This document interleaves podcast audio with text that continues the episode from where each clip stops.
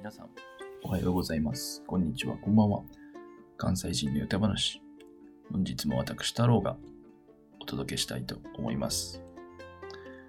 第4回目です。言うの忘れてました。はい。いやー、ほんと最近めっちゃ辛いもん好きで、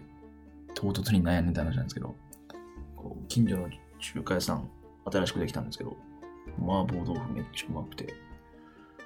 中から汗かく感じが、この時期ってあんまないじゃないですか。この寒さだと。なのでいいなと。あと自分で作ったタイのグリーンカレー。まあ、業務スーパーでペースト買ってきて、それにいろいろ入れて作っただけなんですけど、あれも美味しいなと思って、ぜひちょっと買ってみてください。いいですよ。なんかこう皆さんもこう、おすすめの辛いものとかあったら教えてくれたらなと思います。ああ、まあ教えてくれたなって、まあじゃあどこでやねんって話なんだけど、えっ、と、Spotify とか、その他 Google Podcast とか、あの、だと、えっと、概要欄に Google フォームかなんかこう貼って、質問募集みたいなのとか、感想募集みたいなのをしようかなと思ってます。近いうちに。で、スタンド FM の方だと、そのままレターとか送れるんですよね。なので、そっちで感想とか質問とか送ってくれたら嬉しいです。非常に励みになります。はい。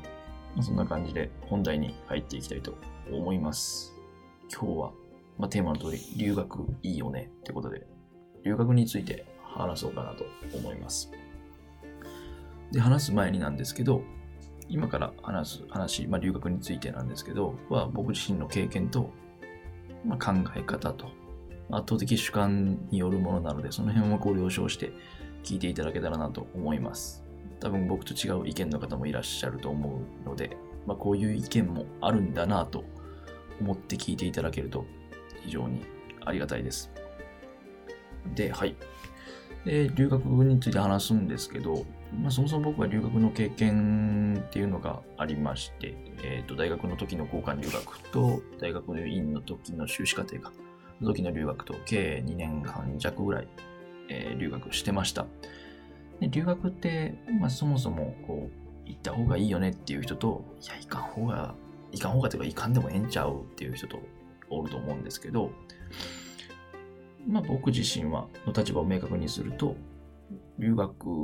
にはまあ、行けるんだったら行った方がいいんじゃないかなと思います。留学賛成派とでもしときましょうか。留学賛成派です。で、それはなぜかっていう話になるんですけど、留学って今いろいろこう、いいこともあるし、もちろん悪いこともあるんですけど、まああって、そういうのをこう、天秤にかけたときに、すごく意義があるんじゃないかなと思って、意見になったんですけど、留学の意義ってじゃあ何やねんって話なんですけど、ここがあの今回のメインのとこで、多分これだけ話して終わると思うんですけど、留学の意義って何っていう話。で、留学の意義ってすごくいっぱいあると思うんですよ。多分これ聞いてる皆さんの中でも留学行ったことある方がいて、で、多分すごく数えれる、数えれるじゃねえわ、こう、数えきれないぐらい、数えれてもうたらめっちゃ少ないやんだから、数えきれないぐらいにあると思うんですよ。で、まあ、僕もそうだと思うんですけど、まあ、それを一個、なんですか、全部上げたらキリがないので、一番僕が多分大事だなと思ってること、その留学の意義って何って聞かれた時に、一番大事だと思ってることが、えーありまして、それは何かというと、えーマイノリティになることです。マイノリティ、少数派になることです。で、これどういうことかというと、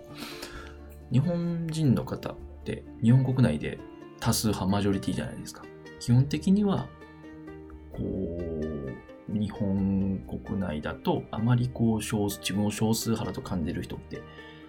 あまりいないんじゃないかなと思うんですよ。もちろん、えーといろんな差別とか受けてる方はそう、差別とか偏見にさらされてる方は、そういうのを日々感じ取ってるかと思います。例えば LGBTQIA の方とか、まだ日本の中では認知が薄かったりとか、まあ、世界的にかもしれないですけど、薄くて、そういった方への偏見だったりもいろいろあると思うので、もちろんそういったものはあるんですけれども、一般論として日本人の方って、こう、日本国内ではあまり自分をマイノリティだと思ってる方はいないと僕は思っています。で、それが一方、留学でも、まあ留学でも、出張でも何でもいいんですけど、まあまあ留学にしときましょう。今回は留学の話なので。留学で出ると、本当に日本人ってマイノリティなんですよ。アメリカに行こうが、イギリスに行こうが、ウガンダだったりケニアに行こうが、コスタリカに行こうが、チリに行こうが、シンガポールに行こうが、どこでもなんですけど、基本的にはマイノリティで、もちろんその語学学校、日本人の多い語学学校とかに行けば、また別なんですけど、そういうの話は置いといて。基本的にはマイノリティなんですよ、海外では。もちろんね、それは、海外には、その海外の、その現地には、イギリスにはイギリス人が多いし、とかイギリスだとヨーロッパの人が多いしとか、そういうことになってくると思うので、ですけど、で、マイノリティになる。これが留学の意義だと思ってます。で、それは、なんで大事なのっていうと、んすごくこう簡素化して言うと、感想が簡略化して言うと、あのそういった人の気持ちが分かる第一歩になるからです。これが日本国内にいて、日本、自分自身がずっとマジョリティだと、多数派だと、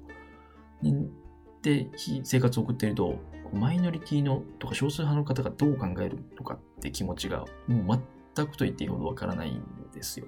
で、もちろんね、それが分かったからじゃあ何なんだっていう話なんですよ。分かったから、本当に、本当に何なんだって話なんですけど、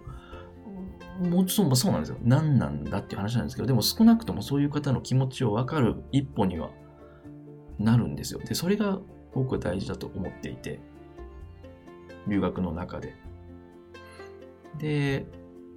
まあ世界には日本も含めて差別や偏見にさらされてて、こう生きづらさを抱えてる人ってめっちゃいるんですよ。で、そういったことをこう自分事として捉えるためには、やっぱりこう、そういった方の気持ちを少しでも、完全にはわからないんですよ。だけど、少しでもわかるようになる。これが留学の意義だと思いますね。なんかこう、留学っていうと、例えば語学力アップだったり、まあこれ後で話すんですけど、とか、まあ、いい会社につけ、入れそうだなとか、そういったことにこう重きを置くというか、重きを置くというか、それがこう、表面に出ることが多いので、そういったことにフォーカスしがちなんですけど、見えやすい部分、目に結果としてなんですけど、僕自身は別にそうは思ってなくて、留学で多分一番大事というか、留学をする意義っていうところは、こう目に見えないところ、ソフト面、今さっき言ったマイノリティの、自分自身がマイノリティにの当事者になること、少数派の、であったり、差別とか偏見にさらされることが非常に大事なんじゃないかなと。僕はそっちの方が大事なんじゃないかなと思ってます。で、まあ、ごめんなさい、差別とか偏見にさらされるっていうと、そんななんかいきなり言ったら、ボコボコにされるんかなとか、そんな、そんなんじゃないですよ。そんなんじゃないですけど、じゃ例えば僕の経験でいくと、まあ、例えば夜友達とバーとかに飲みに行ったりしてると、もう平気で、あの、あんまりここでは言えないような言葉で罵られたりもしますし、もちろんね、こう、お酒が入ってたからっていうのもあるかと思うんですけど、まあでもそんなのエクスキューズ、言い訳にならないじゃないですか。なんですけど、そういったことも経験したりとか、なんかこう、うーん、まあ、言語として、例えば、もちろん一番最初僕が行った時は留学は、まあ、英語圏に僕行ったんですけど、英語圏ではまあ英語がそこまでね、聞き取れたりディスカッションに入れたりするレベルじゃなかったので、あの、そこは全然意見を聞いてもらえなかったりとかしましたね。それは別に差別でも偏見でも何でもないんですけど、とか、あとは、うん、この、まあ、今のところでその言語に面で言うと、言語面としてのマイノリティ、日本語を喋る人なんかもちろんいないわけでほとんど。日本人の留学生以外。で、そういったことの経験ってやっぱり言語とかっていうのもすごい大事だと思うんですよ。例えばじゃあ日本に住んでる人で日本語が喋れなくていい、あまり喋れない技能実習生の方とかいたとするじゃないですか。そういう方に思いを馳せることもできるんじゃないかなと僕は思ったりしますね。その経験で。で、えー、っと、まあだからそんな感じです。その、留学の意義っていうと、本当に、僕自身はマイノリティになることが一番だと思ってます。はい、繰り返し言ってなんかそんな話もまとまってないんですけど、まだちょっとまとまったら、こう、もっと深く話していけたらなと思います。ほんで、さっき語学力のアップについて話す、なんか後で話すって言ったんですけど、ぶっちゃけた話、正直言うと、例えば英語であれば、語学力アップだけを目的にするのであれば、留学はなくてもいいと思います、僕は。っていうのも、今、例えばオンラインの教材であったり、えーまあ、ネットフリネットフリックスとか YouTube とかでもそうですし、そういった映画で勉強する人もいますし、まあ、いろんな授業があったりも、日本内で、日本国内でもオンライン英会話とかもありますし、そういったもので全然補えるんじゃないかなと思いますし、現に僕の友人は、えー留学してないかったですけれども、えーっと、今、アメリカの大学院かなんかにいます。まあだからそれぐらいは、あの、英語力はついてる、つけれるっていうこの証拠ですよね。なので、別にその、語学力アップだと、のためには別にいらないのかなと思います、留学は。語学力アップだけのためならね、もちろんね、効率は良くなると思いますし、語学が上達する可能性も上がると思います。まあ、でも、この語学を上げるのであれば、語学の学習って終わりないので、いつどんだけ自分がね、留学したりしてても、結局ネイティブじゃない限りは、ずっと勉強の、うんなんでしょう、連続というか、手しない学習だと思っているので、語学は。なので、その辺は別に留学じゃなくてもいいのかなと思います。で、これは例外があって語学力アップだと、マイナーの言語は多分いるかなと思います。僕ちょっとマイナー言語で留学したことないんでわからないんですけど、マイナー言語って言ったらですね、この、あまり日本で教材が揃わなかったりするけど、例えばロシア語とか、トルコ語とか、ウズベク語とか、あとなんだ、ベトナム語とか、ちょっとわからないですけど、その辺だと、例えば日本で教材がなかなか手に入れられなかったり、こう学びにくい環境だったりがあると思うので、そういった言語であれば行くのも悪くないんじゃないかなと思いますね。はい。まあ、そんな感じですかね。はい。だから語学力アップに関しては、英語圏に限った話だと別に行かなくてもいいかなと思います。それより僕が一番最初にこうグダグダグダグダ述べた、そのマイノリティになるっていうこと、よりこのソフトな面というかこう、文化とか慣習にこう自分が触れるとか、そういった部分、マイノリティを経験することだったり、その違った考えに本当に直に触れてみたり、っていうのが本当に大事なんじゃないかなと思います。で、まあだからこれが結局何につながるかっていうと、まあ何にも多分つながらないかもしれないんですけど、まあそういう、なんでしょう、目に見える実利的な、もう明らかに実利的な目標を留学に多分求めるのは多分違っていて、結局留学に意義づけとか意味づけするのってその後の行動、前前もそうですけど、の自分の行動だと思うので、だからそこ辺がちょっと留学の